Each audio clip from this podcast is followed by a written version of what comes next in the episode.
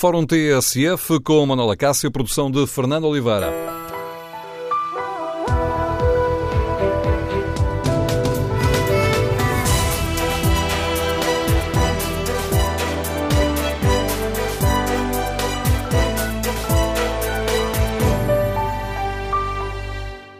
No Fórum TSF de hoje vamos tentar perceber se o país está a fazer o investimento necessário para garantir a defesa e a segurança e queremos ouvir a sua opinião. Os militares têm razões de queixa do poder político? As forças policiais têm os meios de que precisam para cumprir as missões que o Estado lhes entrega? Onde é que será o problema principal? Na falta de dinheiro, na falta de verbas ou na gestão que é feita pelas chefias dos meios disponíveis? Queremos ouvir a sua opinião. Número de telefone do Fórum 808-202-173. 808-202-173.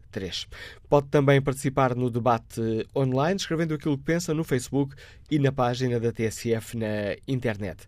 Em tsf.pt tem ainda o inquérito a que pode responder. Perguntamos se há um desinvestimento nas forças militares e policiais. 66% dos ouvintes que já responderam ao inquérito consideram que sim. Queremos, no Fórum TSF, ouvir a sua opinião. O roubo de armas e explosivos dos paióis tanques relançou um debate muito antigo sobre a falta de meios e o desinvestimento nas Forças Armadas.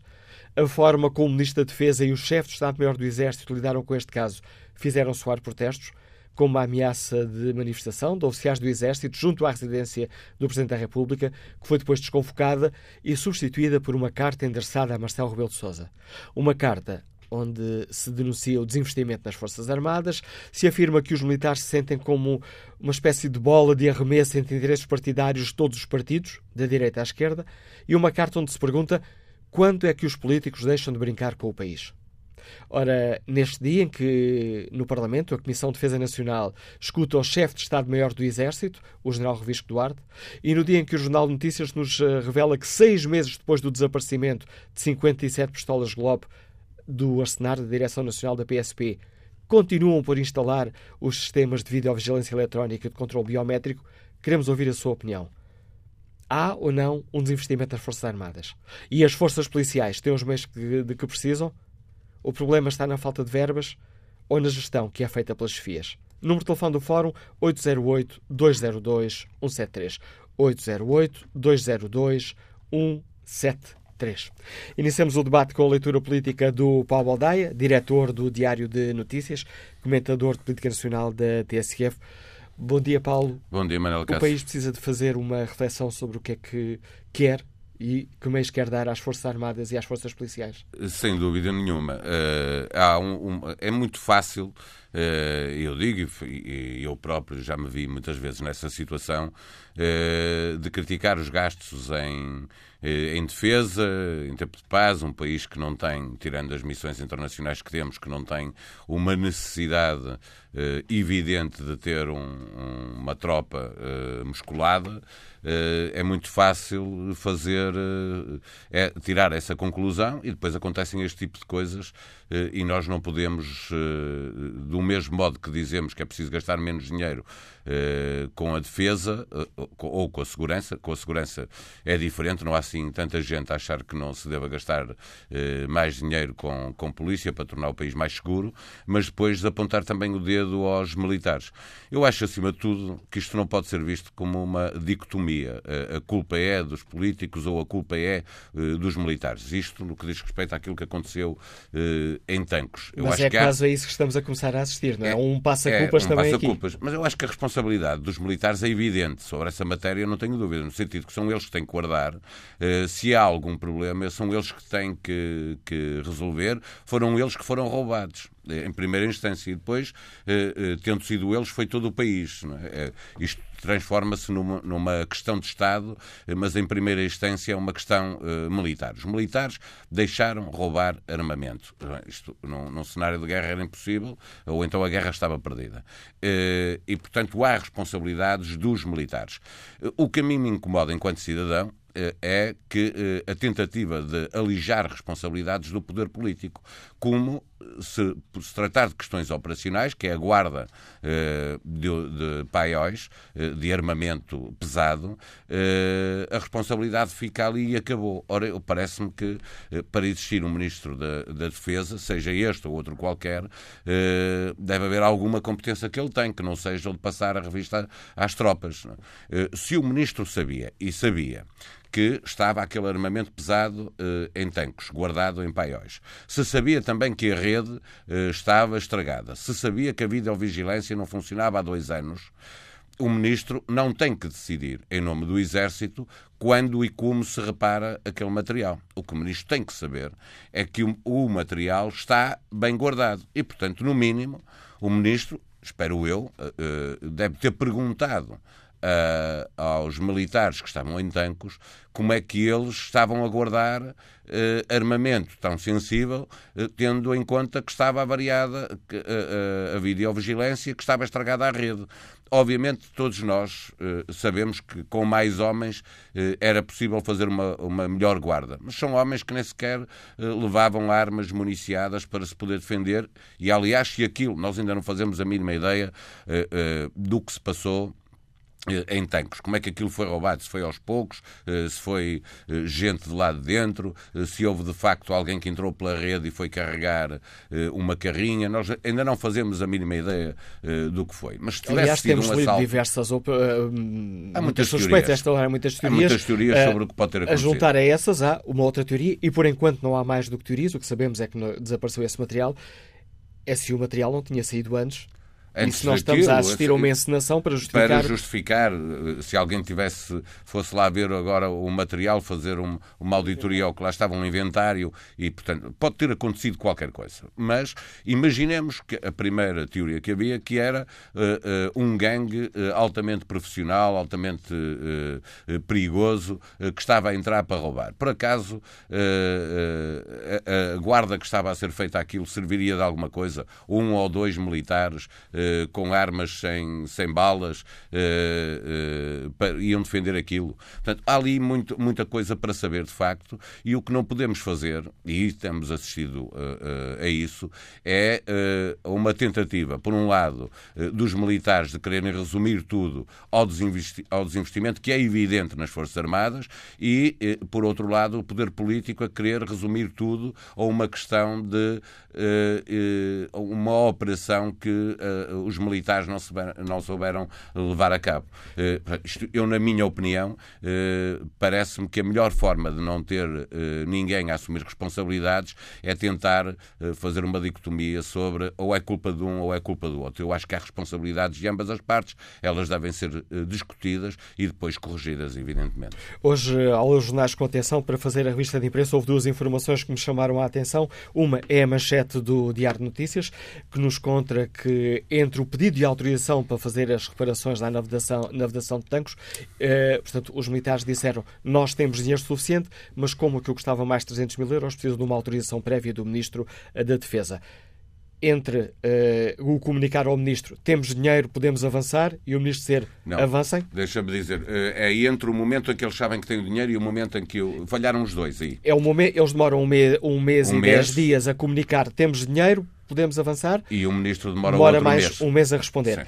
E a outra informação está no Jornal de Notícias, que nos uh, recorda que seis meses depois do roubo de 57 pistolas Glock uh, da Direção Nacional da PSP, continua, o sistema continua, o sistema continua por instalar. Vigilância. Estas duas notícias, estes dois factos, podem ser, eh, permite-me aqui a imagem, quase a ponta do iceberg que nos mostra o estado das Forças Armadas Olha, e Policiais? Eu, eu ontem, uh, ontem à noite ouvi na SIC um oficial da, das Forças uh, Armadas uh, dizendo mais ou menos isto, vou citar de, de cor, mas que me preocupa, quase, quase dando uma dica mesmo. Era o que ele estava a fazer, era dar uma dica aos jornalistas eh, para irem ver e dizia-o assim: eu, eu não sei responder, mas gostava, dou aí uma ideia para irem ver. Que, dizia. Ele dizia que há centenas ou dezenas de paióis espalhados pelo país, não têm todos a importância do de tanques, é o mais importante é o de tanques, mas há outros depois eh, com eh, importância eh, relativa, onde estão também armamento pesado,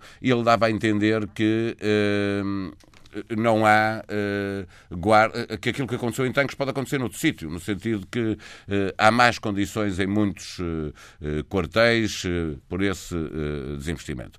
Eu não tenho dúvida que isto é uma ponta do iceberg. Claro que calhou ali, podia ter calhado no outro lado qualquer e claro que pode calhar outra vez noutro sítio qualquer. Tem a ver com PSP, tem a ver com militares, tem a ver com GNR, como dizia, aliás, o chefe de Estado-Maior do Exército, desde que haja vontade e competência, uh, e uh, depois é preciso criar as oportunidades. Obviamente, se uh, nós desinvestimos, nós, país, desinvestimos na, na, nas Forças Armadas, obviamente que depois isso tem, tem consequências. isto aqui, insisto, não é apenas uma questão de ter havido desinvestimento nas Forças Armadas, é também uma questão de como os militares resolveram essa questão. Era a obrigação deles resolver essa questão. E era a obrigação do, do poder político garantir que o problema estava bem resolvido. Portanto, nem o poder político resolve, eh, garantiu que o problema estava bem resolvido, nem os militares o resolveram bem, porque se as duas coisas tivessem acontecido, obviamente não tinha havido o, o, o assalto a, eh, eh, a tanques. Agora, parece-me evidente que há um uh, desinvestimento nas Forças Armadas, uh, que os militares estão uh, derreados, vou dizer assim, porque uh, estão sem forças e isto que aconteceu uh, ainda os deixa mais fragilizados e o poder político tem que ter muito cuidado nesta matéria porque os militares não podem ser deixados sozinhos, nem a, resolver os problemas, nem assumir as responsabilidades. Eh, tem que haver poder político que garante que os militares cumprem aquilo que têm de cumprir, mas também que assume responsabilidades políticas quando elas existem. A análise de Paulo Baldaia, o diretor do Diário Notícias, comentador de política nacional da TSF. E que opinião têm os nossos ouvintes sobre estas questões? Os militares têm razões de queixa do poder político? Há de facto um desinvestimento nas eh, Forças Armadas? E as forças, de, as forças policiais, PSP, a GNR, a Polícia Judiciária, têm os meios de que precisam? Onde é que estará aqui o problema principal? Há falta de verbas ou há problemas na gestão que é feita pelas FIAs? Queremos ouvir a opinião, a reflexão dos nossos ouvintes. Recordo o número de telefone 808-202-173. 808-202-173. Que opinião tem Fernando Santos, agente comercial que nos escuta em Lisboa? Bom dia. Bom dia, Manuela Cássio. Bom dia ao Fórum. Uh, aqui há vários problemas uh, neste momento. Estamos a ver. Uh, tem a parte do poder político e tem a parte militar. Em relação à parte militar, eu penso que as desculpas não podem ser só o desinvestimento. Uh, eu penso que de, internamente uh, há ali problemas, porque é assim, por muito pouco uh, recursos que hajam, eu não acredito que não haja soldados suficientes, porque estão a ter três companhias uh, intervenção rápida, dos paraquedistas, o exército, e que não haja soldados suficientes para fazer rondas. Eu acho que essa coisa dos recursos, de não haver meios, de não haver isto, eu acho isso um bocadinho. Quantos soldados existem ao certo em tanques? Isso é logo uma pergunta que eu gostaria aqui de deixar. Quantos soldados? Não há soldados suficientes para vigiar o, os paióis de maneira correta e para estarem até de sentinela aos paióis? Eu não, eu, há coisas que eu, por muito que eu gostasse de compreender, custa-me entender. Agora, uh, em relação ao poder político, e, e, depois, quer dizer, é o lavar das mãos uh, do, do Exército. Agora, que há ali, nós vimos na Força Aérea, temos 12 indivíduos, altas patentes envolvidas em uh, problemas, por isso, em corrupção, em corrupção, e nós não sabemos, quer dizer, e depois aparecem estas situações. Na Força, na força Aérea é, é a situação que é, com corrupção, e ali dentro não, terá, não haverá também corrupção lá dentro? Quer dizer, este golpe, uh, bom, não sei o que é que poderá indicar. Se for influências lá dentro, ou se foram informações lá dentro, ou ajuda de lá dentro, houve corrupção. Corrupção que tem que ser investigada até, até ou última consequência, seja quem for. Seja quem for. Eu acho que, uh, de uma vez por todas, tem que haver uma limpeza dos quadros uh, que estão, as fias que estão no, porque são muitos casos juntos. São muitos casos juntos nas Forças Armadas. Agora, penso que o poder político tem que ter algum cuidado, e tal como o Paulo Aldaia disse, tem que ter algum cuidado em relação às Forças Armadas. Porquê? Porque são garante da, uh, da nossa integridade, da nossa liberdade, e isso, uh, e, e, e, por isso há que haver é, é um bocado cuidado com isso. Por alguma razão, eu penso que o Primeiro-Ministro não fala. Ele não fala porque não vai se pôr a falar de cor sem saberem, ao concreto, o que é que ele há a dizer, o que, tipo de afirmações, nem eu, nem eu penso que muita gente sabe o que é que se passou. E, e quer dizer, andar a falar de cor pode muito bem criar suscetibilidades da outra parte. E, por isso acho que há que haver contenção, sim senhor, há que averiguar até ao fim, até ao fim, e, e quem for culpado deve ser punido. Porque Diga, diga. Uh, e agradecer o seu uh, contributo, pensei que já tinha Pronto. terminado, Fernando Santos. Obrigado Bom, pela diga. sua participação. Passo a palavra ao Cordel Rodrigo Castro, já na reserva, e que nos escuta em Sintra. Bom dia. Bom dia, bom dia, Manuela Tássio, bom dia aos seus ouvintes. Eu não estou na reserva, estou na reforma. E não tenho Peço desculpa, nenhum... foi, foi erro meu. Não, não faz mal não tenho nenhum interesse para além das minhas atividades agora de reformado privadas, nem estou neste momento em nenhuma organização política. Aliás, gostava que alguns eh, ouvintes, eu ouço sempre o fórum e, e o fórum torna-se às vezes muito comicieiro porque muitos ouvintes não dizem quais são os seus interesses políticos e político-partidários e até económicos e, e isso torna a coisa muito deselegante. E eu queria lhe dizer, portanto, que a minha situação nesse aspecto é eu tenho uma antipatia geral e não gosto, nem, nem gostei do anterior governo, nem da atual oposição, e tenho alguma expectativa positiva relativamente ao atual governo. E passado isto, eu vou dizer aquilo que penso, repetindo-me um pouco o que disse na RTP, passa, na RTP3, passa de publicidade há dias.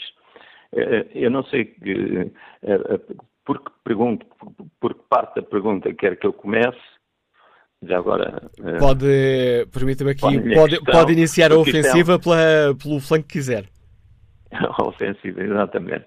Então, eu, eu acho que a melhor defesa é o ataque e, portanto, o que lhe vou dizer é o seguinte: quando um, eh, uma estrutura militar tem um comando, um comando-chefe, o chefe do exército, tem comandos intermédios e tem, e tem comandantes locais, desarticula totalmente um plano de segurança que foi feito pelo general Firmino Miguel, pelo nosso querido general Firmino Miguel, aqui de Sintra, que morreu, infelizmente, num acidente, e que desativa uma unidade especial de 30 homens que estava adstrita à guarda do Paiol com logística própria, incluindo um refeitório que lá estava. Isto toda a gente deve saber, porque isto foi publicado no Diário de Notícias por, por, por o engenheiro militar que fez isto. Isto foi em 1980. E vêm-me agora dizer, os meus camaradas do Exército, alguns, alguns, que, enfim, escrevem no Facebook e falam por aí, eh, que o facto de termos apenas 15 mil homens, que aliás são contratados, que é uma coisa que eu, eh, enfim, me custa a engolir, não é? Mas pronto, quiseram acabar com o serviço militar obrigatório, o senhor Jotinhas, não é? O senhor Jotinha, a exceção, honra seja feita, dos Jotas do Partido Comunista, isto é perfeitamente incrível, não é? Vivemos realmente num país de grandes surpresas. Os Jotinhas acabaram, obrigaram os líderes partidários a acabar com o serviço militar obrigatório e agora só podemos ter 15 mil homens contratados porque temos que pagá-los como funcionários públicos. Ou as pessoas pensam que as pessoas vão para a tropa trabalhar de borda, ainda por cima fazem contratos limitados, portanto ficam ali, enfim, no meio da ponte. Mas voltando, portanto, a, a. Então 15 mil homens não dá para ter uma unidade especial de polícia militar, 30 homens a guardar os países mais importantes do exército. Claro que dá.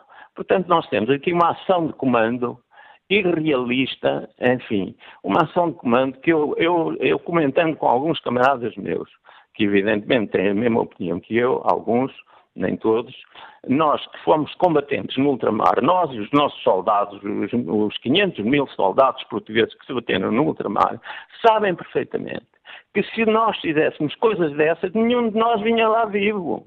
Nenhum de nós vinha vivo. Portanto, isto é uma falha da ação de comando que o Exército deve pedir desculpa ao país. Ponto final, parágrafo. Esta é a questão lá eh, que agora está muito na guerra, muito discutida. O Exército deve pedir desculpa ao país por esta, por esta falha de comando. Agora, eh, e não sei, o chefe de Estado-Maior não se quis demitir, ele que resolva quem é que foi, ou, ou corriu na lá com o seu Estado-Maior, quem é que, afinal, onde é que estão as culpas, não é? Mas há culpas. Bom, depois temos a questão geral das, da falta de meios. Oh, oh, oh, Manela Caso, você é uma pessoa que é muito aprecio, portanto, vai-me deixar dizer o seguinte. Em 2011 o país estava na bancarrota. Estávamos numa situação desgraçada e fomos intervencionados por estrangeiro que vieram para cá mandar no nosso país. Eu discordo completamente da maior parte das opções que o Passo Coelho fez lixou, desculpa a expressão, os mais pobres, os mais favorecidos. Mas todos tínhamos que fazer sacrifícios. As, todas as instituições, todos os portugueses, as famílias, os mais pobres, a classe média, de que se falava muito, que foi muito causticada e tem sido. E este governo vai ter que continuar a fazer restrições. Eu vou-lhe dar um pequeno exemplo aqui, que é um parênteses que eu faço na minha intervenção. No meu tempo havia guerra. O, o, o, país gastava imenso, imenso dinheiro com a guerra no ultramar. E, portanto, não me deram a espada na Academia Militar. Não me ofereceram porque não tinham dinheiro. Porquê é que agora há dinheiro para as espadas dos banais? Desculpem esta pequena coisa. Isto não é demagogia. Isto é apontar um facto. Quer dizer, a gestão de recursos. Ora, e voltando atrás, no meio da austeridade, o Exército é das instituições que têm a obrigação, pela formação dos seus quadros, porque se aprende nas academias militares, nas escolas superiores militares e no terreno, de fazer a gestão logística das dificuldades e da austeridade. É dentro do Estado a instituição que tem mais condições para o fazer. Por que é que não faz? O, uh, Porque é muito fácil é muito fácil pedir mais dinheiro, mas a saúde também quer mais dinheiro, a educação também quer mais dinheiro, a polícia, pelos vistos, também quer mais dinheiro, a Guarda Nacional Republicana também quer mais dinheiro. Mas há uma coisa que é verdade: nós não estamos em guerra neste momento. E, portanto, nós somos um país fragilizado, temos que pagar uma dívida tremenda, temos que continuar a fazer austeridade e, portanto, nós temos que dizer aos nossos parceiros da Europa, a defesa geral da Europa é vossa. Nós, quando muito, defendemos o nosso território. E para defendermos o nosso território, não devíamos ter avançado para esta cena do exército de contratados. O Coronel okay. Rodrigo Castro desempenhou um papel importante na história militar do país, eh, integrou a Comissão Coordenadora do Movimento dos Capitães, esteve envolvido no 25 de Abril, foi um dos elementos do Grupo dos Nove. Com toda essa sua experiência, diria que o principal problema está aqui numa questão de gestão e de estabelecer prioridades para gerir os meios que temos? É o principal problema do Exército, das forças de segurança e de todo o país. Porque nós exigimos isso, enfim, claro que desbarataram, venderam, deram de barato, empresas importantes, estatais, etc. Mas o que, o que ficou para o Estado tem que ser gerido com parcimónia, tem que ser gerido com um grande sentido de responsabilidade e tem ser gerido as pessoas assumindo que temos que fazer sacrifícios. Não podemos deixar de fazer sacrifícios porque nós não estamos numa situação de fazer sacrifícios. Vou-lhe dar mais um pequeno exemplo. Também muitas pessoas vão dizer que aquele tipo é um demagogo. Bem, mas eu, por exemplo, eu entro ainda há entrei numa repartição da PSP em Lisboa e estava lá homens da idade dos meus filhos, de 40, 40 anos. Mas o que é isto? Homens e mulheres, válidos, eu olhava para eles e dizia, eu ando aqui em Sintra a carregar com colmeias cheias de mel pesam 50 quilos, tenho 73 anos, o que é que essa gente está a fazer na secretária? Desculpe lá, entra nas repartições do Exército e vê a mesma coisa. E depois não há gente nas sentinelas, não há gente para as sentinelas. É pá, eu, eu quase me apetece dizer, sem de respeitar os nossos comandantes no terreno, pá, deixem, eh, de dispensem os vossos condutores que vos levam nos carros da tropa para casa e ponham-nos a fazer sentinelas. Desculpe, esta agora é um bocado demagógica, mas teve que ser. É porque realmente eu estou furioso com isto. O exército tem que ser preservado. Aliás, o, o Pablo Aldaia enfim, espero que ele não me leve a mal, está muito receoso que o Exército pode ser destabilizado. Não, o Exército não tem que ser destabilizado. Não foi para isso que o General Guedes, o General Firmino Miguel, o Vasco Lourenço, o General Rocha Vieira, o Grupo dos Nove e o próprio Conselho da Revolução lutaram. Fomos para ter um Exército democrático constitucional, coisa que não, que não está a acontecer uh, em relação a certos episódios. Por exemplo, este episódio de provocação ao Presidente da República de que iam lá pôr as, eh, as, as espadas foi feito por uma minoria de indivíduos que estão na reserva, mas mesmo assim, eles na reserva têm que ter responsabilidades, porque não estão na reforma. Têm que ter responsabilidades. E nós estamos aqui para os sancionar publicamente, que é o que eu estou a fazer neste momento. E gostava que toda a gente tivesse a consciência do que se está a passar e não tivesse papas na língua, porque há muita gente que vai com paninhos quentes. Não, é preciso dizer a verdade. E a verdade é esta o exército tem que ser democrático e defender a Constituição. E não tem que fazer ameaças ao Presidente da República, porque isso foi no tempo da República Jacobina. Foi na Primeira República que isso aconteceu. E deu o resultado que deu. Deu uma ditadura de 40 anos. E, portanto, é isto, mais ou menos. Coronel Rodrigo Castro, muito obrigado pelo importante contributo que trouxe à reflexão que fazemos aqui no Fórum eh, TSF. Vamos agora ao encontro de Alfredo Silva, uh, militar. Escuta-nos em Sintra. Bom dia. Muito bom dia. Uh, meu nome é Alfredo Silva, sou sargento-chefe na reserva por opção própria há dois anos e gostaria de emitir aqui alguma opinião em relação a esta situação. Concordando antecipadamente com tudo o que disse o Sr. Paulo Baldaia, concordando com quase tudo o que o meu coronel acabou de dizer agora, e há aquele ouvinte que há bocadinho perguntou se os militares que estão em tancos não são suficientes para guardar o paiol. A minha resposta é não. Não são. Ora bem, então, na minha opinião, o desinvestimento começou quando? O desinvestimento começa, tal e qual como já houve aqui a opinião, quando terminaram com o serviço efetivo normal.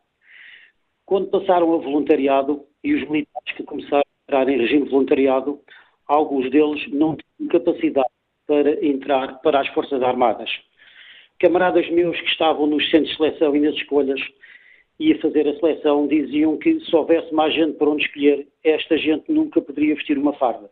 E sentemos aqui a roçar a negligência, porque na altura em que havia um serviço efetivo normal, eu sou do tempo em que se chamava serviço militar obrigatório, entrei para a tropa a dia 13 de setembro de 83 para Santa Margarida, onde regressei depois mais tarde, portanto conheço bem a zona, Agora, com este pessoal, não há o um número de pessoal suficiente. E a questão não é só esta. O que aconteceu em Tancos, o que aconteceu nos fuzileiros, o que aconteceu no regimento de comandos e aquilo que vai continuar a acontecer, acontece precisamente porque, neste momento, não é suficiente o pessoal e não é suficiente os meios técnicos.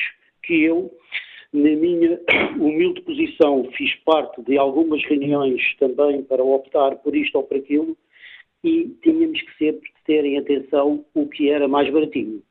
A história das 100 munições, de andarem sem munições a fazer guarda, mas qual é a novidade? Isso é há anos. Existem unidades que, cujos militares estavam com G3 numa cancela e como as cancelas estão a 100, 150 metros da unidade principal, o que os militares tinham na mão não era uma G3, porque não estavam com munições. O que os militares na mão tinham eram cajados, porque se houvesse algum intruso, a única coisa que têm que fazer é que agarrar nas armas e mandar à cabeça dos intrusos. Então qual foi a opção? É retirar os militares, não vai aparecer lá dois indivíduos com uma pistola a fingir que é a sério e até pode ser uma besnaga e roubar as armas aos militares porque os militares não têm como se defender. Os paióis, as arrecadações e o material de guerra, eu sou do tempo em que havia militares lá dentro e revezavam-se e dormiam e estavam 24 horas lá dentro. Porquê que o paiol de tanques tem 25 torres de vigia? Quando fizeram os 25 torres de vigia era para quê? Para irem dar tiro aos pombos? Não, quando fizeram 25 torres de vigia, porque havia homens das vigias. Esta é que é uma das realidades. As arrecadações material guerra, os quarteleiros, tudo isso não funciona. Em todas as unidades onde eu passei, eu passei em seis unidades em Portugal, nomeadamente, havia rondas de duas em duas, de três em três horas, rondas ao perímetro, rondas por dentro da unidade. Mas as rondas fazem-se com quê? Com robôs. Não, as rondas fazem-se com homens. Onde é que estão os homens? Então, se calhar, agora é mais fácil dizer assim: não há quarteleiros, mete um alarme, oficial de prevenção. Sim, senhora, o oficial não há. Então vai para casa, leva o telemóvel. Se for preciso alguma coisa, se houver algum azar, a gente liga para o telemóvel e vem para a unidade. Mete-se um alarme na quartelaria. E não vou, e não vou estender-me aqui muito mais, mas o meu número de telefone está aí e se alguém me quiser desmentir, pode-me ligar e dizer que isto que eu estou a dizer não é realidade. E obrigado, Estes dias, os camaradas chefes estão resignados há muito tempo, há muitos anos, porque não há poder para ir a exercer. Podem pedir, podem opinar, podem solicitar, mas quero lembrar que as FIAs militares são escolhidas pelo poder político. Portanto, o que é que acontece? Acontece que eu não acho que não se saiba o que é que se passa. E o que se passa, e vai-se continuar a passar. Porquê?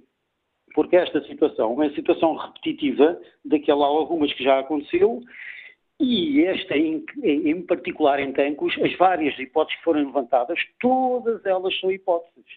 Todas elas são hipóteses e muitos mais do que essa. Por isso é que neste momento ninguém arrisca nada. Ninguém arrisca nada porque não sabe se desapareceu naquela noite. Aliás, a primeira situação que foi vinculada é que será desaparecida entre a noite e a madrugada. Ora, com uma ronda de duas em duas horas, com o número de pessoal suficiente, bem feito a todo o perímetro, a ronda que passa às 10, há outra ronda às 2, há outra ronda à meia-noite, há outra às 4, há outra às 6. As coisas não desaparecem ou durante a noite ou durante a madrugada. Se calhar, digo eu, se calhar demoraram 24 horas a dar pela falta do material, se é que ele desapareceu todo naquela noite. Pronto. Portanto, o que é que acontece? Acontece que há relatórios que são feitos nas unidades que não espelham a realidade da unidade, porque os comandantes não gostam de ficar mal vistos, não gostam de dizer que a coisa está mal, não, não gostam de dizer que as coisas estão a correr bem. E o que é que acontece?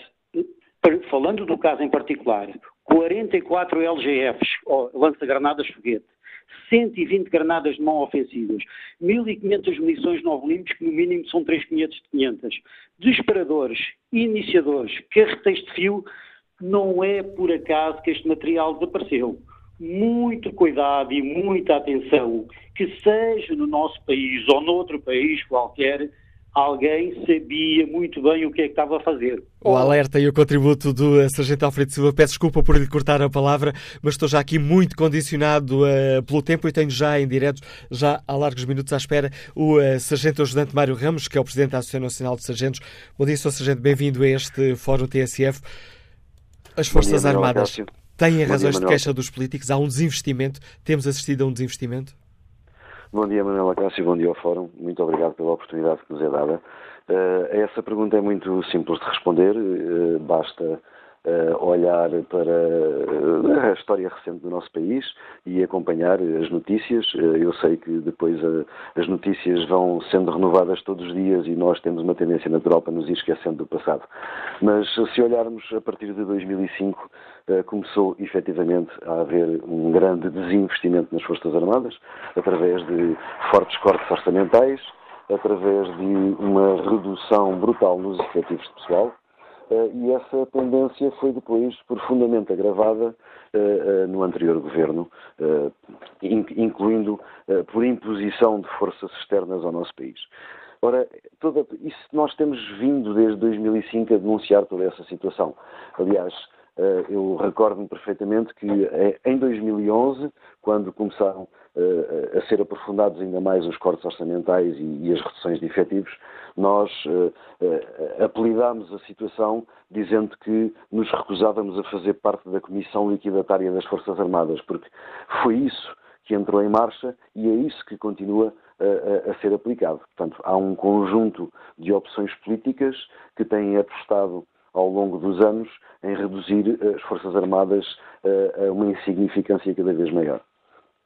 E esse eh, desinvestimento tem efeitos práticos em que, Sargento Ajudante Mário Ramos? Esse, esse, desinvestimento e essa redução orçamental e de efetivos tem efeitos práticos depois no cumprimento das missões, como é óbvio, porque, como disseram já vários convidados, eh, não nos esqueçamos que há de, há muitos anos esta parte, eh, os chefes militares, em vez de serem eleitos pelos seus pares, são eleitos pelo poder político. E depois terão alguma dificuldade ou algum problema em, eh, obviamente, referir à tutela que não terão condições para poder cumprir as missões. Isso é natural, porque eh, ao serem nomeados passa a existir eh, um dever de tutela a que estão obrigados. Mas uma coisa é certa, nós não podemos é dizer que cumprimos todas as missões e fazemos todas as missões que nos vão adicionando, cada vez com menos meios. Portanto, ela terá que começar, como diz o, como diz, diz o ditado popular, não é? Quando a manta é curta, tapa-se de um lado e destapa-se do outro. Portanto, eh, alguma coisa começa a ficar para trás. E isto é um processo que já vem há muitos anos esta parte, não é só de agora. Infelizmente aconteceu agora esta situação que há de ser esclarecida uh, após a investigação, com certeza. Em sua opinião, existe de facto uma falta de efetivos militares ou estaremos aqui num problema de, de gestão e de redimensionamento da nossa máquina militar? Uh, há efetivamente uma falta de efetivos militares. Ainda não foi há muito tempo, há um mês, uh, que se tem vindo a falar que há um problema de recrutamento. Há um problema em captar os jovens para as Forças Armadas. Isso terá a ver seguramente com, com as condições que são oferecidas, uh, com as possibilidades de, de, de, de, depois desempenhar a missão durante algum tempo e ao final de 5, 6 ou 7 anos terem que regressar à vida uh, civil, sem, sem grandes compensações. Uh, tem a ver também com o não reconhecimento da formação desses jovens quando vêm para a instituição militar e recebem formação. Essa formação depois não tem validade na, na, na, no âmbito civil. Uh, portanto, há um problema de recrutamento. E há uma redução de efetivos. Basta que comparemos. Em 2007 tínhamos um efetivo aprovado e na ordem dos 50 mil efetivos. Para este ano, o efetivo aprovado são cerca de 30 mil, e atenção que estamos a falar em pessoal do quadro permanente e em pessoal dos regimes de contrato e voluntariado, todos juntos, eh, são cerca, são, já são inferiores a 30 mil, e mesmo assim esse objetivo não deverá ser seguramente cumprido, porque não há jovens que queiram uh, ingressar. Eh, estas coisas aprofundam-se, estas dificuldades aprofundam-se quando depois o poder político também não tem a sensibilidade eh, ao alterar eh, os estatutos, por exemplo, dos militares das Forças Armadas, como fez o governo anterior. E eu dou apenas um exemplo. Qualquer candidato neste momento que queira concorrer às Forças Armadas para o quadro permanente de sargentos, até aqui ingressaria, após a formação, ingressaria no quadro no posto de segundo sargento, de acordo com o novo estatuto, passará a ingressar no posto de forriel, ou seja, nove níveis remuneratórios abaixo daquilo que eram. Uh, com as mesmas habilitações, porque à entrada tem que ter a mesma ao 12 ano.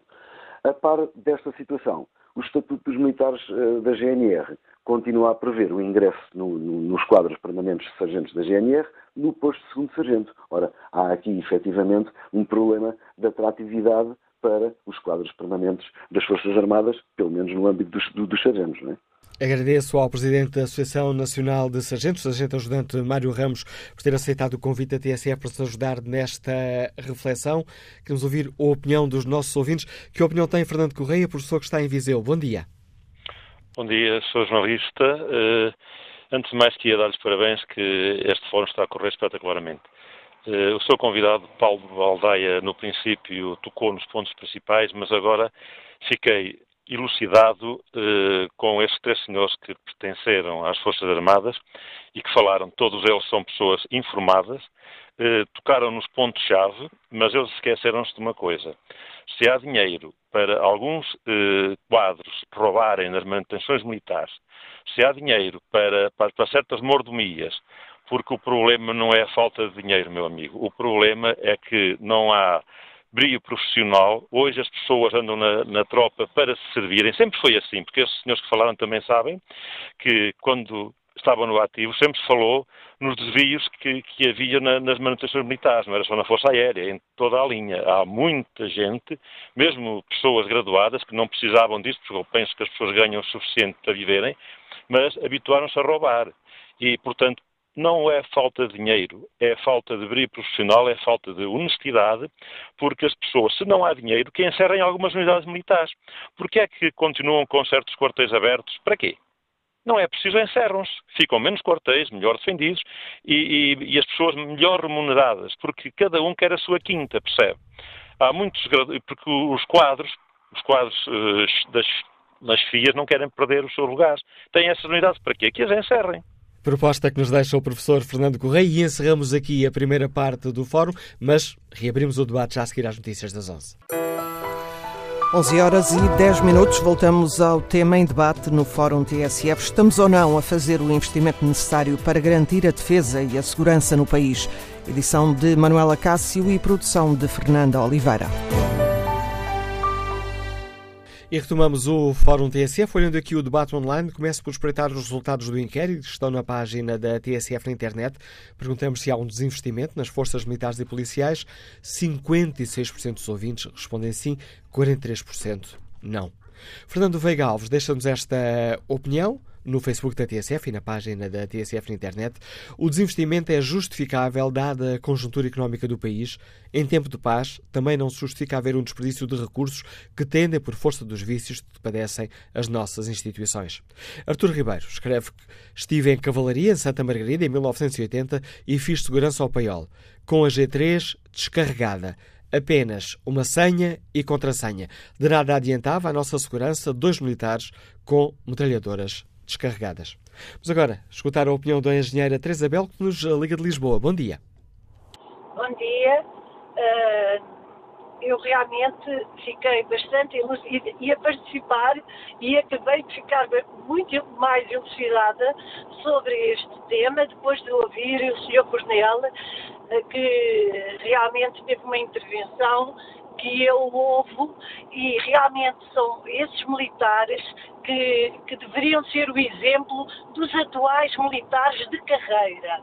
Porque há aqueles militares que vão, passam, estão de passagem, mas os que são de carreira deviam se inspirar nesses antigos militares que efetivamente fizeram o 25 de Abril, que estiveram ao lado do povo e que não quiseram nada para eles, que quiseram realmente foi instalar a democracia. E, e eu estou eternamente agradecida e posso-vos dizer que foi o dia, tirando o nascimento dos meus filhos, o dia mais feliz da minha vida, o 25 de Abril.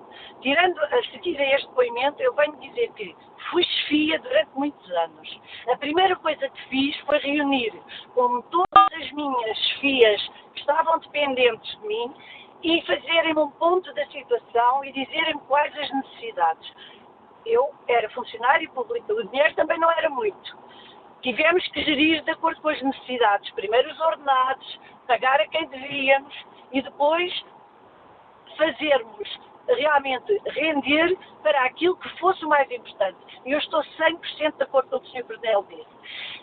Quando se está numa, num, num eh, digamos, em, em tancos, com paióis, com armas, essas armas serviriam para nossa defesa numa eventual guerra. E há uma negligência por parte das chefias e dizem que é porque não há uh, a vídeo, uh, o vídeo que, que, que faz, digamos, os senhores estão sentados na secretária e estão a fazer, através do vídeo, estão a ver se aparece ou não aparece alguém. Que se as armas realmente não têm, estão seladas, não sei porque é que isso aconteceu eu isso eu desconheço. Mas realmente eu fico muito incomodada porque esse sistema do vídeo é utilizado em estações de tratamento, em, em estações de águas e de resíduos e de lixos, em que realmente aquilo que ali está são coisas que não são indefensivas e, e, e que não têm, uh, digamos, materiais que sejam uh, complicados ou, ou, ou que ponham o país em perigo. Agora, quererem apenas limitarem-se à videovigilância, francamente, eu acho que é ridículo. Para isso não é preciso haver militares. Para isso põe-se uma boa videovigilância e está ligado depois a, a, a, meia dúzia deles que irão atuar nessa altura. Portanto, eu considero que há falta, houve desinvestimento, houve, como houve em toda a administração, em hospitais, uh, nos funcionários, uh, nos professores, nas escolas, em toda a parte do Estado foi realmente uh, abrangida por essa uh, falta de, de, de investimento que nós tivemos sujeito. Agora, por amor de Deus, os senhores militares não me venham dizer que é por causa disso que não se toma conta de coisas que são de armas que são a defesa do nosso país. Imagine que nós éramos atacados por, uh, por umas forças terroristas. Não tínhamos armas, ou teríamos noutro sítio, mas não, pensa, não pensaram nisso. Então são, são amadores desculpe, isto é uma grande revolta. Eu tenho falado com imensas pessoas, inclusivamente amigas, que estão muito revoltadas com o comportamento e com as desculpas de quererem só pôr nos políticos. Nós sabemos que os políticos também não estão bem. Mas, por amor de Deus, os militares, que eram o garante da nossa democracia, que eram em quem nós confiávamos, que nós dizíamos, temos os militares Pronto, temos uma tropa de elite que vão para o estrangeiro, são considerados os melhores. No estrangeiro são os melhores. Em Portugal envergonham o país. Eu peço imensa desculpa, porque nem todos são iguais. Mas realmente, eu já não sou muito nova. Portanto, fico muito triste, mas mesmo muito triste com tudo o que se está a passar. E não venho imputar só à, à falta de verbas, quer do partido, quer do, do, do governo anterior, quer deste, quer... Há uma coisa que tem que ser feita, como disse o Sr. Coronel, é uh, controlar-se, a vigilar, a vigiar o armamento. E quem não vigia o armamento é negligente, não merece lá estar, não merece a nossa confiança. Portanto, é este o meu depoimento, é um depoimento que realmente fico muito triste, muito desapontada e o Sr. Presidente da República tem muita pena que um homem como ele, que tem sido tão generoso, ia passar pelo vexame de pessoas na reserva, na reserva, irem pôr a, a, a espada. Por amor de Deus, isso é uma vergonha para o Sr. Presidente da República. Ele não merecia um vexame destes. Ele não merecia de homens que, inclusivamente, estão na reserva a ganharem choros ordenados e que se dão, e, e, ainda, eventualmente, como turistas que têm até ao fim da vida. Por amor de Deus, tenham vergonha e, e, e venham realmente uh, tratar do país e venham realmente defender o país. Isso é que é importante. E peçam as coisas com calma. Eu peço desculpa, mas estou muito indignada, muito triste com tudo isto que está a acontecer. E ainda mais triste pelo aproveitamento político vergonhoso, vergonhoso, que os partidos da oposição estão a ter. É vergonhoso. Agradeço o seu contributo para este fórum, Engenheira Teresa Belo, o testemunho desta ouvinte e a indignação que ficou clara um, ehm, desta engenheira que nos liga de Lisboa. Olha aqui o debate online. Rosa Maria Val escreve: os militares não governam, logo não têm responsabilidades políticas. Os políticos são quem governa, são eles que devem assumir essa responsabilidade. Quanto ao inquérito que está em tsf.pt, 57% dos ouvintes que já responderam consideram que existe um desinvestimento nas forças militares e policiais. Vamos agora ao encontro do Almirante Vieira Matias. Sr. Almirante, bom dia, bem-vindo a este fórum. Obrigado por nos aceitar, por aceitar o convite que lhe fizemos. O general, é ou melhor, o Almirante Vieira Matias eh, foi chefe de Estado-Maior da Armada, é professor, tem diversos estudos sobre eh, segurança nacional. Sr. Almirante, como é que está a olhar para este debate que não é novo sobre se há ou não um desinvestimento nas Forças Armadas? Chegou o momento de o país perceber que, ou, ou debater que Forças Armadas quer? Eu acho que é o momento de se debater uh, este, esta questão e por isso felicito a TSF por ter feito, mas também incentivava as pessoas que colaborassem a não caírem na facilidade da demagogia da inverdade, como essa senhora que acabou de falar, uh, e, e, e pensassem numa visão mais abrangente do que se está a passar. E eu começaria por dizer que as Forças Armadas, isto foi muito triste, foi de facto gravíssimo, mas temos que pensar que as Forças Armadas têm honrado o país no exterior, quer o Exército, quer a Marinha, quer a Força Aérea, têm demonstrado uma enorme capacidade e possivelmente será por esse enfoque nas missões do exterior ser muito grande que foram menosprezadas, e possivelmente erradamente, algumas missões de segurança no interior. Mas, atenção, não se menospreze os militares e não se passe demagogicamente para a ideia dos grandes vencimentos que não existem ou para as facilidades que não existem, como essa senhora disse, negativamente. Ora, eh, eu achava que eh, se devia olhar, de facto, para este aspecto de uma forma uh, abrangente e eu próprio fiz parte de um grupo como cidadão, cidadão civil em mil, há cinco anos, 2012, de um grupo composto por 27 uh, eh, personalidades que elaborámos um, um, documento que está publicado sobre segurança e defesa nacional, sobre a forma como achávamos que as Forças Armadas e de Segurança deviam ser rentabilizadas de forma a que não houvesse a tentação de governo após governo se fazerem cortes eh, nos recursos financeiros, cortes nas capacidades humanas, cortes também no outro aspecto muito importante, no apoio moral, no estímulo aos valores e ao brio eh, de, de, de, das, das, Forças Armadas. E isso tem sido uma constante. Governo após governo tem havido cortes sobre cortes nestas várias áreas e não apenas na financeira. Isto acabou por dar este resultado.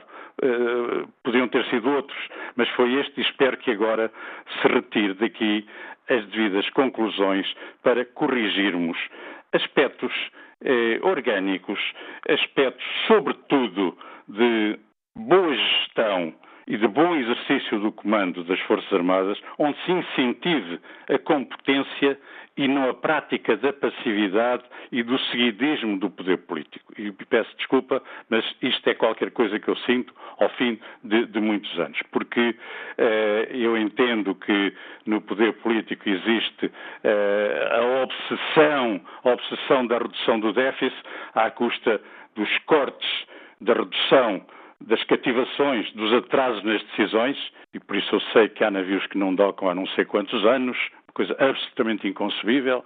Eh, há, há, há meios que não existem no Hospital Militar das Forças Armadas, depois de terem também, como eu diria quase eh, uma ação de lesa pátria, fechados dois hospitais excelentes num país que tem carências de hospitais para ver se vendiam qualquer coisa das Forças Armadas. E esta obsessão de reduzir recursos, de retirar de lá proventos vendendo uh, infraestruturas. Eu lembro-me que de um dos cinco ministros da Defesa que lidou comigo me perguntou várias vezes se eu já tinha pensado em vender a base naval do Alfeite, que é a única que o país tem. Claro que eu tive que lhe perguntar, Sr. Ministro, e ponho os navios na Serra da Estrela. E eu peço desculpa por contar este exemplo, sem dizer com quem foi, mas é esta mentalidade que uh, tem efeitos não apenas na quantidade dos recursos, materiais, mas também no aspecto psicológico. E é isto que tem que ser recuperado. Eh, e, e, se se quer rentabilizar as Forças Armadas, não é através dos cortes, mas através da, eh, da utilização das Forças Armadas em missões que eh, que, que tem, onde existe um grande espaço para uma maior racionalização de estruturas, rentabilização de recursos públicos, como navios, aeronaves e, e pessoal qualificado, eh, como deve-se fazer ainda o reforço, o empenhamento das Forças Armadas nas missões de âmbito não militar, eh, sempre que adequado, execuível e aceitável, eh, desde a proteção civil à investigação e desenvolvimento, ao desenvolvimento e produção científica.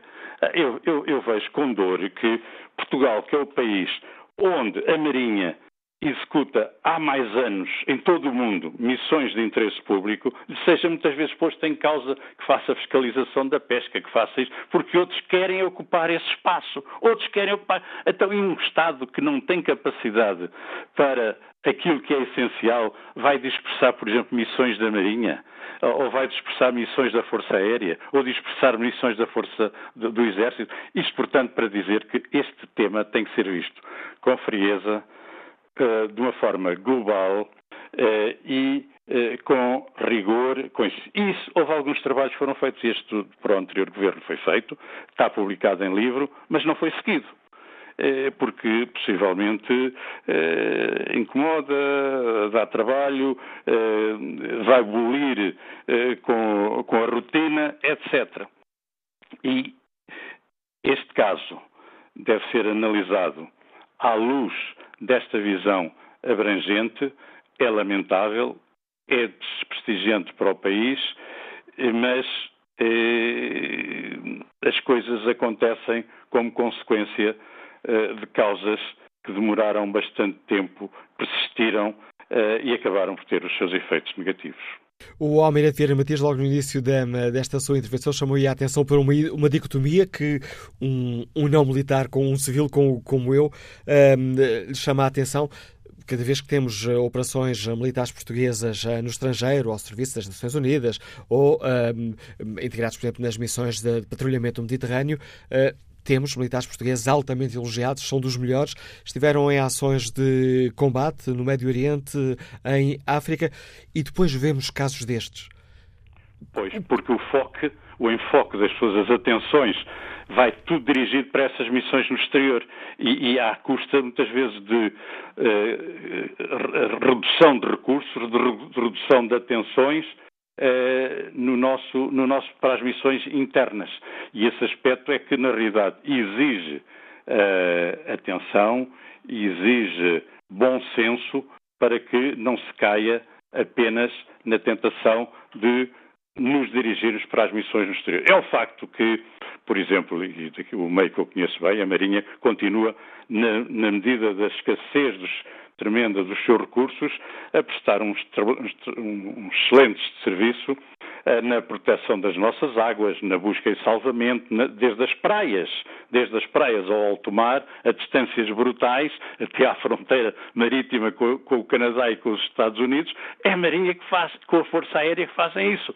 Ora, é, portanto, são as mesmas pessoas, são os mesmos meios, e não se venha agora dizer, como disse essa senhora antes, com que fiquei irritado, eh, que eh, os militares andam à procura de benesse. Não é isso de maneira nenhuma. Os militares têm um sentido de sacrifício, têm um sentido de eh, servir o interesse nacional muito grande e constitui o exemplo. Agora, também lhe tem que ser dado o mínimo das condições. E neste momento, em sua opinião, Almeida de Feira Matias, estamos abaixo desse mínimo? Estamos abaixo desse mínimo. Estamos, com certeza, por alguns dados que eu conheço. Eu já estou reformado há bastantes anos, mas continuo a procurar manter-me atento e tenho procurado, eh, eh, desde. Eu lembro-me, por exemplo, a lei de programação militar que previa a construção de oito patrulhas oceânicas, construíram só dois, agora este governo encomendou mais dois. Mas ainda estamos nos quatro. Eh, eh, tínhamos previsto um navio polivalente logístico para apoiar as nossas populações por, por um, um, problema complexo que haja nas ilhas em qualquer lado. Foi cancelada essa, essa aquisição. Os navios não, não conseguem ser reparados porque não há meios eh, financeiros, etc, etc. Portanto, baixou-se. E, e, depois há, há, há coisas que provocam um mal-estar. Não é só reduzir o orçamento, são as cativações que se fazem depois do orçamento estar feito, são os atrasos que intencionalmente se fazem para não se gastar o dinheiro e as coisas não se conseguem, eh, não se conseguem executar, coisas às vezes que são essenciais, são fundamentais para, uh, para uh, as necessidades de cada momento e as FIAs acabam por não ter, às vezes, a liberdade de ação para gerir da, da, da, melhor, da, melhor, forma e tudo isso que provoca um certo mal-estar. E se reparar, eh, até a própria comunicação social dá muito pouco ênfase às Forças Armadas. Eu, eu lembro, qualquer, qualquer coisinha da unha do pé de um, de, um, de, um, de um, futebolista dá minutos e minutos das televisões, das rádios, etc. Eu vi o Dia da Marinha em Vila do Conde, último, na povoação de Caxinas, onde a população local teve uma, uma adesão extraordinária, demonstrando um amor pelo mar único, não foi quase falado em lado nenhum. Não foi quase falado em lado nenhum. Ora, tudo isso magoa, faz doer. Eh, e é preciso que o país sinta que também precisa de incentivar as suas Forças Armadas, de lhes eh, corresponder ao mérito que eles têm que ter e têm que demonstrar. Almirante Vieira Matias, muito obrigado pelo importante contributo que trouxe à reflexão que fazemos aqui no Fórum TSF de hoje. Passo sem demoras a palavra a João Moraes, dos Liga da Ericeira. Começando por agradecer e pedir desculpa por estes longos minutos de espera, João Moraes. Não tem de quê, não é caso. Um bom dia, bom dia ao Fórum, bom dia ao senhor também. E, e, e permita-me que volte ao paiol, que volte ao, ao tema. Uh, o tema que me levou, devo dizer, uh, Segurança Nacional e, e esta, esta, esta promiscuidade, se é que eu posso usar este termo, entre os militares e os governos. Uh, Manuel Cássio, vou-lhe confessar uma coisa. Parti para o, para o fórum no início tipo pavão. Ou seja, pensei eu que vinha acrescentar alguma coisa. Tenho que lhe dizer isto em abono da verdade. Foi o programa sobre esta matéria, sobre esta situação dos paióis, que mais aprendi e mais elucidado fico. Sinceramente, tenho aqui um ou dois pontos para lhe acrescentar para dar mais valia ao fórum mas nunca me vi nestes assados. Uh, todos os seus, os seus convidados, uh, aqui realço o Coronel Rodrigo de Sousa e Castro, pois, é que tocaram exatamente naquilo que minimamente podia pensar, porque eu aprendi como acabei de dizer. E permita-me, o senhor não, também não me chamou à antena para vir defender a senhora engenheira, mas olha que a senhora referia-se aos militares na reserva. E aquilo que a senhora disse, eu subscrevo e realço. Uma senhora a falar destes temas com aquela verdade, uh, só me orgulha das mulheres de Portugal. Deixe-me uh, acrescentar, se é que há alguma mais-valia que eu possa acrescentar ao fórum, uh, é, é, neste sentido. Pergunto e deixo ficar no ar se efetivamente os russos ou os japoneses, ou mesmo a situação que se vive na Península da Coreia, se fossem Portugal. Bom, eu acho melhor nem pensarmos nisto, porque se os russos invadissem o Rio Tejo por aí afora, é, o problema seria também, nem sei se tínhamos hipótese mais tarde de fazer um fórum sobre a temática, porque se calhar não estávamos cá. O mundo mudou. Manuel Cássio, o mundo mudou. E há que pensar nestas estruturas a nível da Europa. Nós só podemos ter uma defesa nacional, internacional e, neste caso, continental. Se pensarmos no, na globalidade, pensarmos na Europa, porque o mundo mudou. Eu, eu, sou um militar de 81, já ouvi aí um camarada meu dizer que em Santa Margarida estava de guarda ao paiol sem munições. É verdade. Mas também já me apercebi que naquela altura era porque a rapaziada tinha pouco conhecimento de tropa e brincavam com armas. E alguns magoaram-se à minha frente. Mas também tem que pôr no lugar de quem comanda os quartéis que não podem estar sujeitos a um João da Ericeira ou a um Troloró qualquer que dê para brincar com armas. Ah, mas é que era assim. Mas eu também fazia em 81 em Santarém, fazia patrulhas aos fogos. Eu cumpri, eu e centenas de militares voluntários cumprimos e fizemos um serviço ao país. Não, também não tem eco. Oh, Permita-me só um minuto e não fique enervado comigo. Também não tem eco estas coisas. Porque nós é que não ganhámos nada, éramos voluntários. E eu até trouxe um louvor que é um orgulho. Depois de para cá não fiz mais nada na vida que possa me orgulhar. Mas tenho um orgulho naquele louvor. E, e, e, e terminava, Manuel Cássio, com, com, com, com, com, com, esta, com esta situação. Uh, porque são assuntos delicados. A gente mexe no ego das pessoas. Todos somos importantes e nós temos de vencer todos. Os que estão na reserva, os que estão formados, os que estão no ativo, mas temos realmente com todos. E eu penso que tanto um governo como outro, independentemente da cor, tem vindo com algum esforço a mexer nesta classe militar. Nem vou discutir se ganham muito ou pouco. Ganham aquilo que é devido. Eu é que ganho pouco. Não vou discutir isso. Mas que ganham, ganham. A minha sogra, a dois, porque a outra nem tem, a sogra dois ganha 300 euros. Trabalhou toda a vida. Bem, eu não me acredito que haja um militar na reserva que ganhe 300 euros de, de forma. Bom, mas vamos deixar isto para outro fora. Agora, o que é preciso é tenhamos coragem de falar nos assuntos sem sermos primas donas e para um Portugal e para um futuro para as gerações vindouras, criarmos condições para sobrevivermos. E os militares, na minha opinião, modesta opinião, fazem falta no poder político, fazem falta numa proteção civil mais profissionalizada, mais, com mais conhecimento, porque temos que ser nós, temos que vencer todos, independentemente da cor de cada um. Cada um tem que puxar para as suas aptidões e ajudar o país e preparar este país as gerações vindouras. Bom dia ao Fórum e muito obrigado. Obrigado, João Moraes. Ficamos com este apelo que nos deixa este nosso ouvinte nos Liga da Ericeira. Vamos ao encontro do empresário Mário Amaral, que está em viagem. Bom dia. Amaral está em viagem. Bom dia. Então, sim, bom dia. Estão a ouvir? Estamos a ouvi-lo. É assim, eu vou só fazer uma intervenção com cinco tópicos. Eu andei na tropa, em eu, na altura falou-se muito no sobre o comboio das batatas. Isto aqui é para quem diz que há que está a investir na tropa. Compraram submarinos que não estavam preparados para darem certas águas no Oceano Atlântico e custaram não sei quantos bilhões. E, utilizaram uma fragata para expulsar um barco, uma chama de. acho que era uma organização humanitária. Quanto é que isso nos custou? Para que é que nós fizemos tantos generais? Vai ser cortar por aí, não é?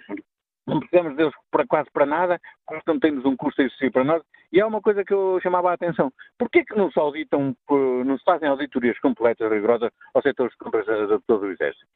Mas é assim, sempre assim. Chama, era tão simples. Chamavam uh, dos últimos 20 anos, as pessoas foram responsáveis por todas as compras do Exército e chamavam também as pessoas responsáveis pelas, pelas, uh, pelas empresas que venderam para lá. E, uh, assim, ia-se encontrar tanta coisa. Toda, quem é que não sabe que as compras são sobre, sobre, estão sobrevalorizadas. Então, sim, só deixo estes tópicos para o fórum para, para debaterem, debaterem sobre eles e um bom dia. A sugestão que nos deixa o empresário Mário Amaral. Vamos agora ao encontro uh, do Presidente da Associação Socioprofissional da Polícia, Paulo Rodrigues. Bom dia, bem-vindo a este fórum, uh, onde estamos aqui a debater o investimento que o Estado faz nas Forças Armadas e nas Forças Policiais. Como é que o Paulo Rodrigues responderia a uma das perguntas que faço aos nossos ouvintes? As forças policiais têm os meios que precisam para cumprir as missões que o Estado lhes dá? Eh, muito bom dia, muito bom dia ao Fórum. Eh, aquilo que lhe posso dizer, até porque não é, não é nada de novo, infelizmente, é que estamos muito aquém daquilo que nós achamos que é necessário para ter as condições de responder às necessidades não só dos cidadãos no dia a dia, mas também a, a eventuais situações eh, de maior complexidade. E isto digo não porque consideremos que estamos eh, muito aquém daquilo que, é necessário ou que, ou que tenhamos de ter todos os meios com, uma, uma perfeição ou, ou de uma excelência para poder responder. Não é isso. O facto é que nos últimos anos tem havido um desinvestimento. Por um lado tem havido um desinvestimento e por outro lado tem havido uma má escolha ou seja, uh, não tem, não tem, as prioridades são um pouco trocadas. Tem, não se tem investido naquilo que é essencial, investe-se muito naquilo que chama a atenção ou, ou, para vender um pouco a imagem daquilo que, que efetivamente as instituições gostariam de ser, mas não são. E por isso mesmo é que, e muitas das vezes somos considerados, eh, somos chamados de alarmistas, porque colocamos a questão exatamente como ela é. Nós todos os dias que andamos no terreno percebemos que eh, aquilo que é o mais básico, que é o, o essencial, nós não temos. Nós uh, Conhecemos polícias espanhóis, franceses, de toda, de toda a parte da Europa e uh, não temos medo nenhum de estar ao seu nível relativamente à qualidade dos recursos humanos. Nós temos neste momento polícias uh, muito competentes, tanto em termos táticos, técnicos, de análise, temos isso tudo. Infelizmente não temos é o uh, metade daquilo que eles têm em termos de, de, de equipamento, em termos de meios, em termos de tecnologia.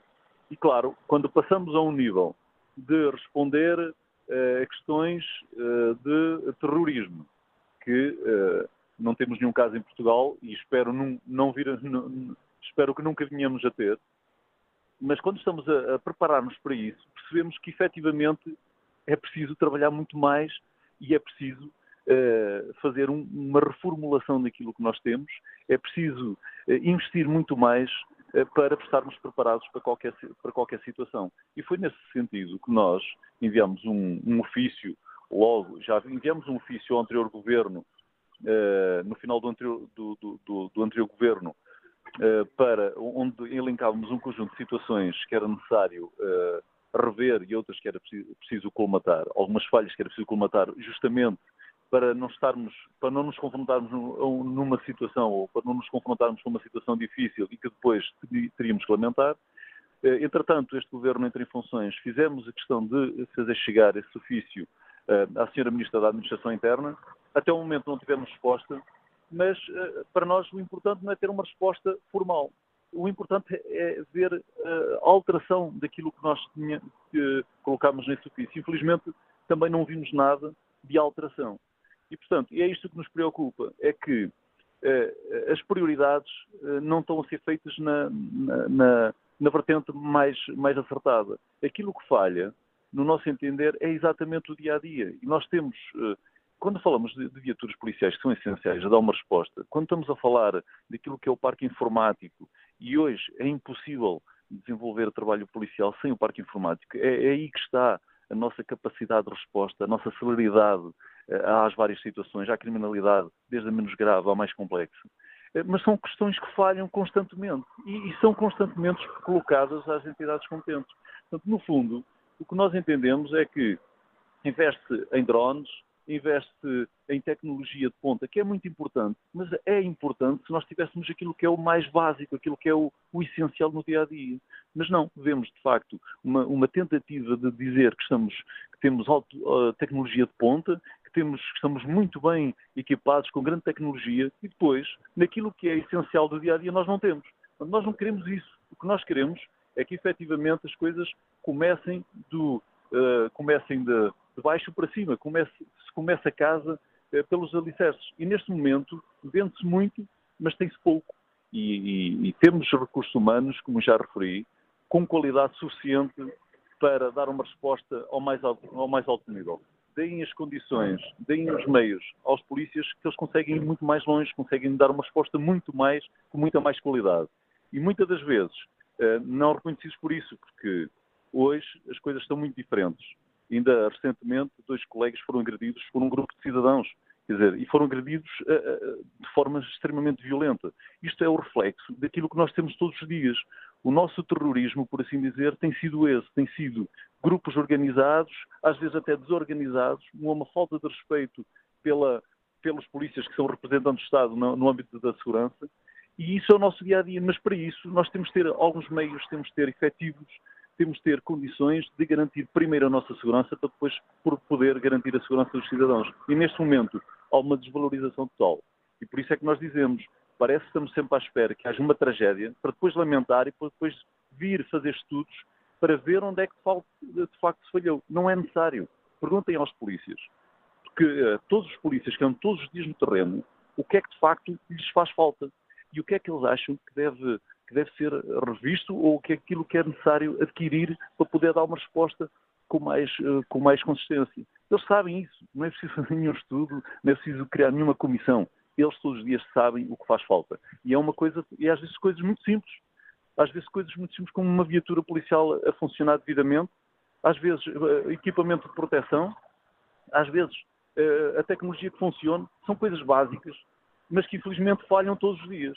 Mesmo na Unidade Especial de Polícia, que é essa que tem que garantir, uh, numa situação mais complexa, de criminalidade mais complexa, até eventualmente o terrorismo, tem que garantir uma resposta eficaz, temos muitas questões que é preciso rever. E foram essas questões, algumas dessas questões foram colocadas nesse ofício à Sra. Ministra da Administração Interna e que até o momento também não foi nada alterado.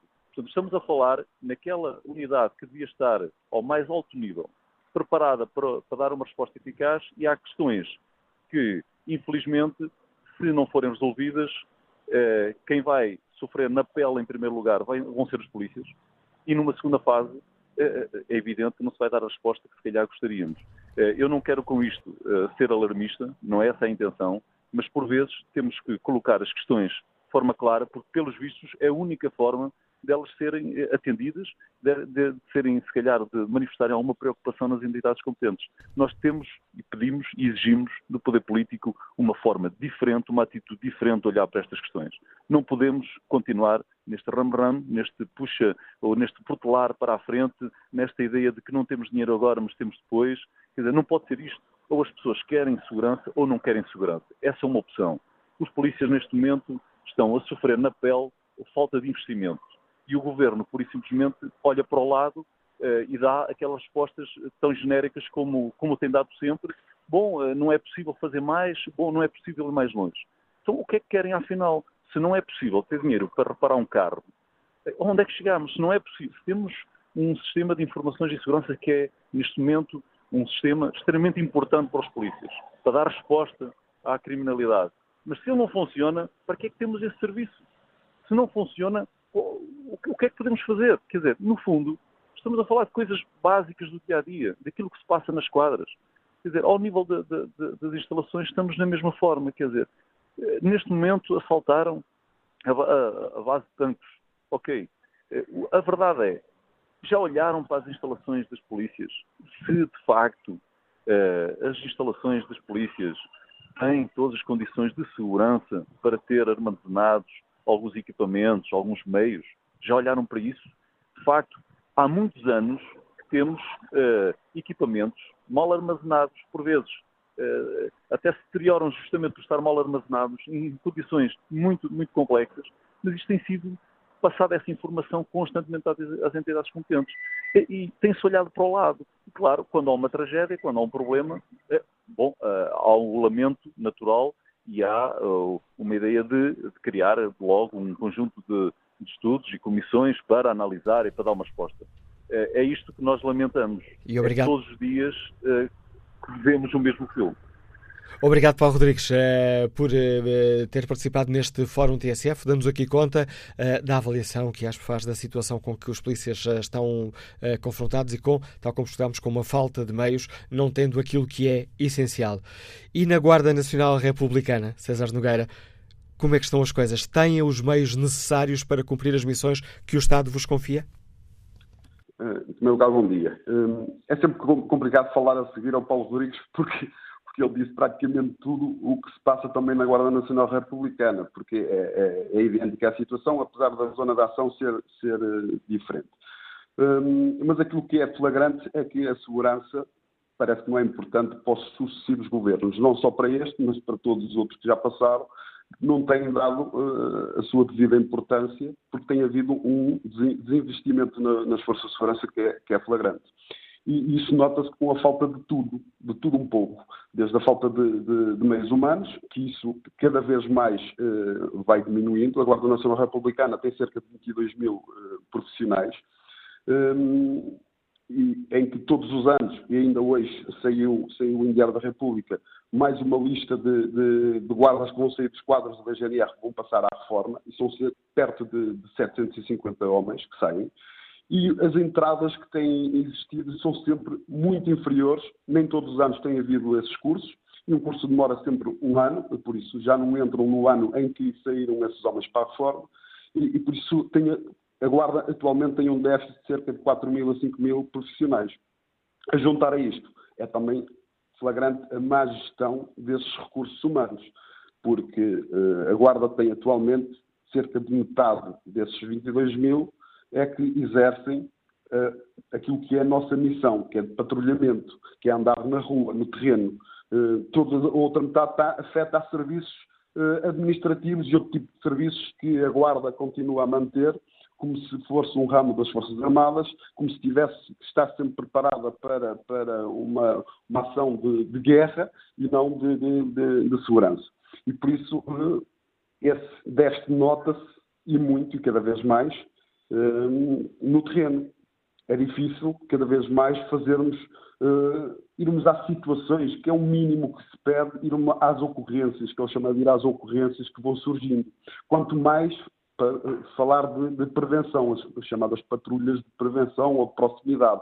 Isso quase não existe, porque, o, falando nos postos territoriais, a grande maioria deles não tem homens quase para fazer uma escala diária. Um, a agravar a isto, ainda existem os tais serviços remunerados que hoje em dia eh, parece que é, que é a primazia do, do, do serviço diário do, da Guarda Nacional Republicana, em que primeiro são escalados para esses serviços, que até muitos deles não têm qualquer interesse público, são de interesses particulares, eh, e isso vai fazendo com que os profissionais obrigados, porque muitos deles não, não pretendem fazer isso, é um serviço que devia ser extra, para aqueles que pretendiam ganhar mais algum, algum dinheiro fazer, mas é extra serviço, para além do serviço que tem que fazer diariamente, ainda tem que fazer este tipo de serviços, muitos deles passando mais de 16 horas no local de serviço uh, e muitos deles estando afastados do seu seio familiar, não podem, não podem, deles estão uma semana ou mais sem, sem ver, sem ver uh, os seus filhos. Isto tem sido o que diariamente e principalmente nesta altura do verão, que, que tem a questão dos fogos, que tem as, as festas, romarias e etc., um, faz com que muitos dos guardas eh, só trabalhem, só trabalhem porque são obrigados, não, não se recusam a fazer porque não podem recusar, e se recusarem têm um processo disciplinar, e por isso vão, ser, vão sendo utilizados, eh, que é mesmo esse o termo, utilizados ao belo prazer dos, das FIAs, porque sabem que eh, os homens não podem, não se podem recusar a fazer esse tipo de serviços que não deviam ser feitos tampouco pelos guardas, porque a nossa, a nossa função não é, não é manter segurança de privados, é manter segurança de todos, hum, e, e, são obrigados a fazer esse tipo de serviço mesmo não querendo. Todos os dias recebemos chamadas de, de sócios, muitos deles até não sócios, que, que eh, não pretendem fazer esse tipo de serviços, como é que é de fazer para, para, não fazer esse tipo de serviços? Porque estão esgotados. Muitos deles são utilizados nas folgas. Há cortes de folgas por motivos desse, desse tipo de serviços. Isso falando na, na questão do, dos recursos humanos. Depois temos recursos, os meios eh, materiais, nomeadamente as viaturas. Posso dizer, e está no plano de atividades da, da GNR, nós uh, temos cerca de 5.500 viaturas.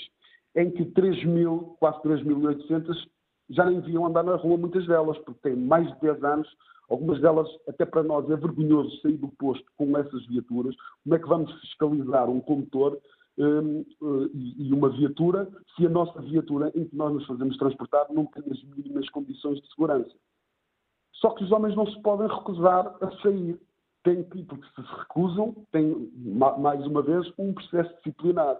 Estas questões, a senhora Ministra sabe, como sabiam os, os anteriores governos, eh, e é aquilo que Paulo Rodrigues eh, disse. Me parece que não é importante. Olham para o lado, eh, a maior parte das vezes é por questões orçamentais, sim senhora, se é por questões, a segurança então não é importante. Mas uma coisa é certa, a economia de qualquer país só desenvolve só se tiver segurança. Os turistas só vêm para Portugal porque acham que é um país seguro. Porque quando deixarem de pensar que é um país seguro, deixam de vir e deixa de haver esse investimento no país. Tem que se olhar, e mesmo o próprio cidadão tem que exigir ao, ao, ao governo o que, é que, que, é que pretendem para a segurança, se de facto é para deixar que. Eh, porque a ruptura já, já existe. Não é? Aquilo que, que, eu, que eu disse, que da falta de meios humanos e de meios materiais, e cada vez pior, porque não tem havido investimento, isso logicamente que a ruptura já existe, mas qualquer dia vai bater no fundo. E, se muitas das vezes a maior parte do serviço é feito e se uh, as situações são resolvidas e os, guardas vão aos locais e, ajudam o cidadão daquilo que eles necessitam, a maior parte, a maior parte das vezes é por carolice do guarda, porque gosta do serviço que faz. Porque quando isto também deixar de existir, vai ser um problema muito grave. César Nogueira, agradeço também o importante contributo que trouxe à reflexão que fazemos no Fórum TSF. César Nogueira é o Presidente da Associação dos Profissionais da Guarda. Uh, quase, quase a terminar este Fórum TSF. Vamos ao encontro de João Sequeira, antigo paraquedista, Liga-nos de Palmela. Bom dia. Oh, oh Samuel Cássio, uh, bom dia. Olha, eh, saudações ao Fórum, portanto, eu ouço, ouço várias vezes. Eh, eu fui paraquedista entre 1970 e 1973 em Tancos. Uh, quando vi aquelas imagens na televisão uh, daquela, daquela torre de vigia com vidros partidos ao abandono, e assim, não pode ser, então, mas aquilo, aquilo não era do regimento que as pessoas factícias, aquilo é um, portanto, é um, é um, é um paiol que está ali à distância, uh, mais no, no, na área da base aérea. Quando soube o, o equipamento que estava lá instalado, com aquela, aquela segurança, eu, não pode ser. Não pode ser. Isto é irresponsabilidade total daquelas chefias, daquele, comandante de, dos operacionais. Isto não tem nada a ver com, com uh, aqueles serviços que eles dizem que precisam lá, das vigias e de eletrónica. Nada disso. Aquilo tem que ter pessoas permanentes ali a visitar aquilo, de vigiar aquilo. E, e estando aquele equipamento lá, lá montado, até devia de existir a minagem do campo. Porque não é, como é que é possível isto acontecer? Isto é irresponsabilidade total. Aliás, no Exército foi sempre assim. No Exército foi sempre uma bandalheira total, porque eu recordo quando lá estava, eu via como é que as coisas eram. Já naquele tempo era assim. As coisas eram, eram um bandalhamento total, havia a falta de respeito pelas pessoas. Nós lá nos partidos também não éramos perfeitos. Mas havia o respeito, havia o cumprimento do dever e não havia lá essas, essas, essas bandalheiras que havia. Eh, não pode ser. Isto não pode acontecer. E os culpados disto são os comandantes, os oficiais e os sargentos daquelas unidades. Agora, esta, esta linguagem de achincalhamento político, de, o ministro também é culpado. É, se calhar é, o ministro devia de, ir devia de visitar tudo, andar lá à procura dos buraquinhos todos. Isto, isto só, só, só, só, quem não, só quem gosta de dizer mal é que pode dizer uma coisa destas. Uh, fiquei, fiquei, na verdade, eu, eu, estive no dia 23 de maio na unidade de paraquedistas, estive lá no, no dia da, da, unidade, e vi lá muitos militares, havia lá pelotões de militares, havia muita... Não há gente. Então, mas que é isso? Não há gente.